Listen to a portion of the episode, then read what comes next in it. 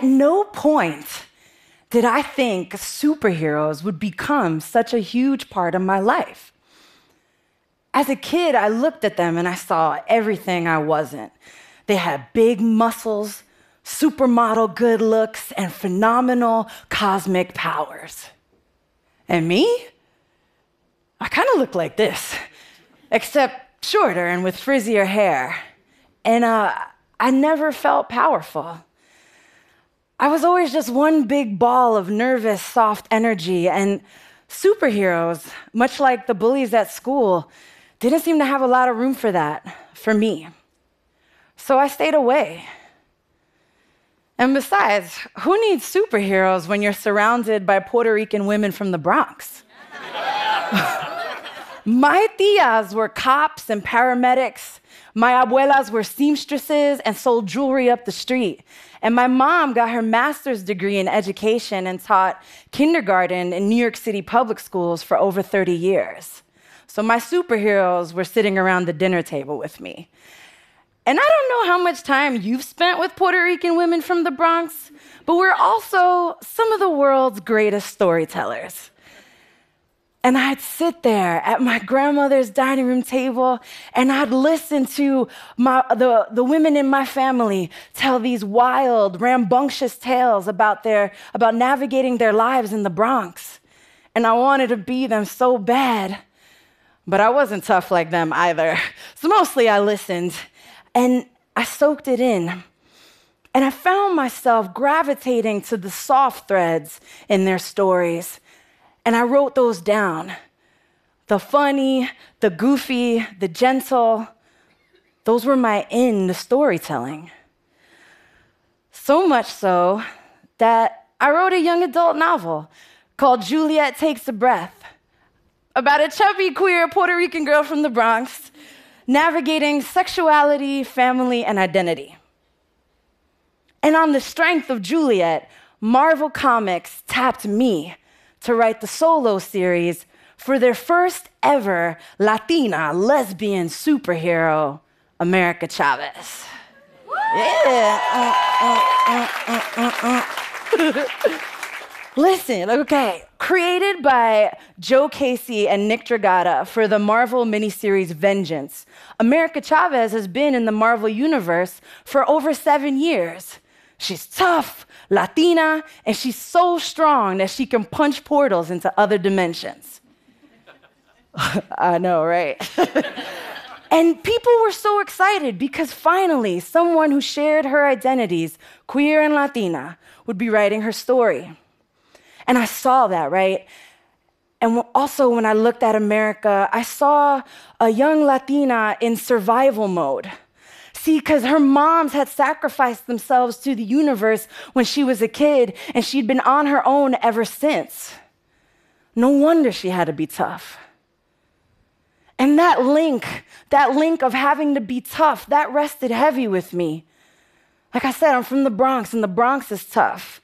Tough like walking past sidewalk memorials and dodging cop towers on your way to the train type of tough. When stuff happens that's bad, people are like, yo, you gotta keep it moving, you gotta keep trucking, don't cry, don't let it get to you. And my mom and my tias and my abuelas, I never saw them take a moment to rest or to invest in self care. And they're soft, it never left the house. And so that was the first thing that I wanted to give to America, the thing that I wished I'd been able to give to my abuelas and my tias, the thing that I'm trying to give to my mom now permission to be soft. Like, it's okay to sit in silence and go on a journey just to discover yourself. And your pain will make you crumble and you will fall and you will need to ask people for help. And that's okay. And that being vulnerable is good for us. But see, I didn't come to like all this compassion and healing stuff, like, you know, out of nowhere. And so when it came to America's story, I wanted to give her the space to be human, to mess up, and to find soft on her own. So she kind of had to quit her day job. You know what I'm saying? I had to give her a superhero sabbatical. And the first thing I did was enroll her in Justice Sonia Sotomayor University.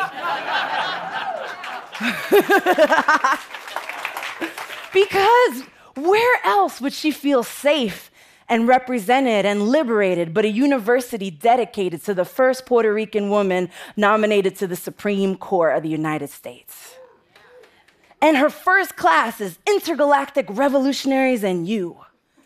And America is so excited. She's ready to show off her strength. She's ready to show off her portal punching skills. And I stripped that safety net from her right away. And I limited her powers and I changed up her location and shook up her world because that is what college is like, especially if you're alone. But I didn't want America to be alone for long. And so, in a homework assignment gone totally wrong, she lands on a battlefield with the X Men. because when I was in college, the Reverend Kelly Brown Douglas was my mentor. And I knew that America Chavez needed one too. And who better to mentor America Chavez than Storm, the first black female superhero and one of the most powerful members of the X Men? Nobody. That's who. And, and, Storm teaches America how to quiet her mind inside of a star portal. And when America quiets her mind, she opens up the dimensions. And in that silence, she can listen for anything and anyone. And no one has ever offered her silence and deep reflection as a way to be powerful. And at first, she rejects it, but with Storm's encouragement, it clicks. And America quiets the world around her. And she leans into a, a deep vulnerability. I mean, her and Storm even hug. I know. And, and that's because my mentors loved me enough to encourage me to investigate myself and my ancestors. And when you're 19, how do you even know what that means? I didn't learn about the history of my people in college. I learned about the history of my people sitting on my grandmother's lap when she pulled out the photo album and she named everyone that was here and everyone still left on the island. So obviously, I had to crash land a grandma on America Chavez. And not just any grandma, a big, strong luchador grandma one that loved her enough to take her to the ancestral plane where America Chavez could see the history of her people play out in the skies above. And America gets to see Planeta Fuertona, the birth planet of her grandmother. And she sees it get invaded, and she sees her grandmother and her mom flee. And she also sees the joy that they experience when their new homeland accepts them openly and offers them tremendous care. She gets to see great pain met with even greater compassion. And that's right alongside the tremendous strength of her family. And so, everywhere that I could, right, I wrote her little love notes for her and for all the other queer kids of color trying to be magnificent. Like when you lose yourself, dig deep into your ancestry because you will find the pieces there. And also, reminders that soft is not a pass to duck, to hide, to be silent, to cower. Soft is also a push to hold ourselves accountable. Of like when America lands in World War II and comes face to face with Hitler and she knocks him the hell out. Just like Captain America did in 1941, and who knew we'd need America Chavez to punch Nazis in 2018?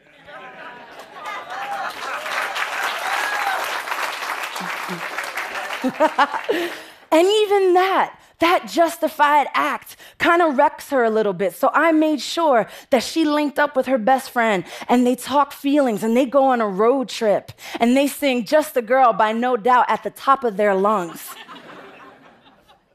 and when Midas, a sinister corporation, takes control of Sotomayor, threatens to ban portals, and almost kills America,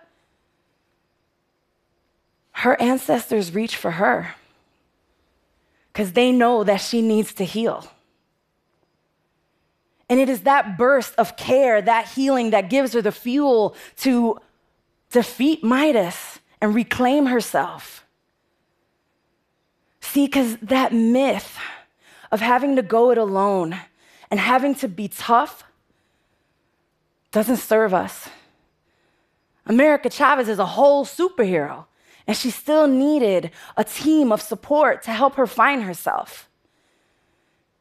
And she needed that gentleness, the type of gentleness that is rooted in compassion and still very much invested in justice and liberation. Because it's that space where softness and vulnerability meet strength, that we transcend our everyday selves, that we become something greater, something majestic, maybe even something super. Thank you.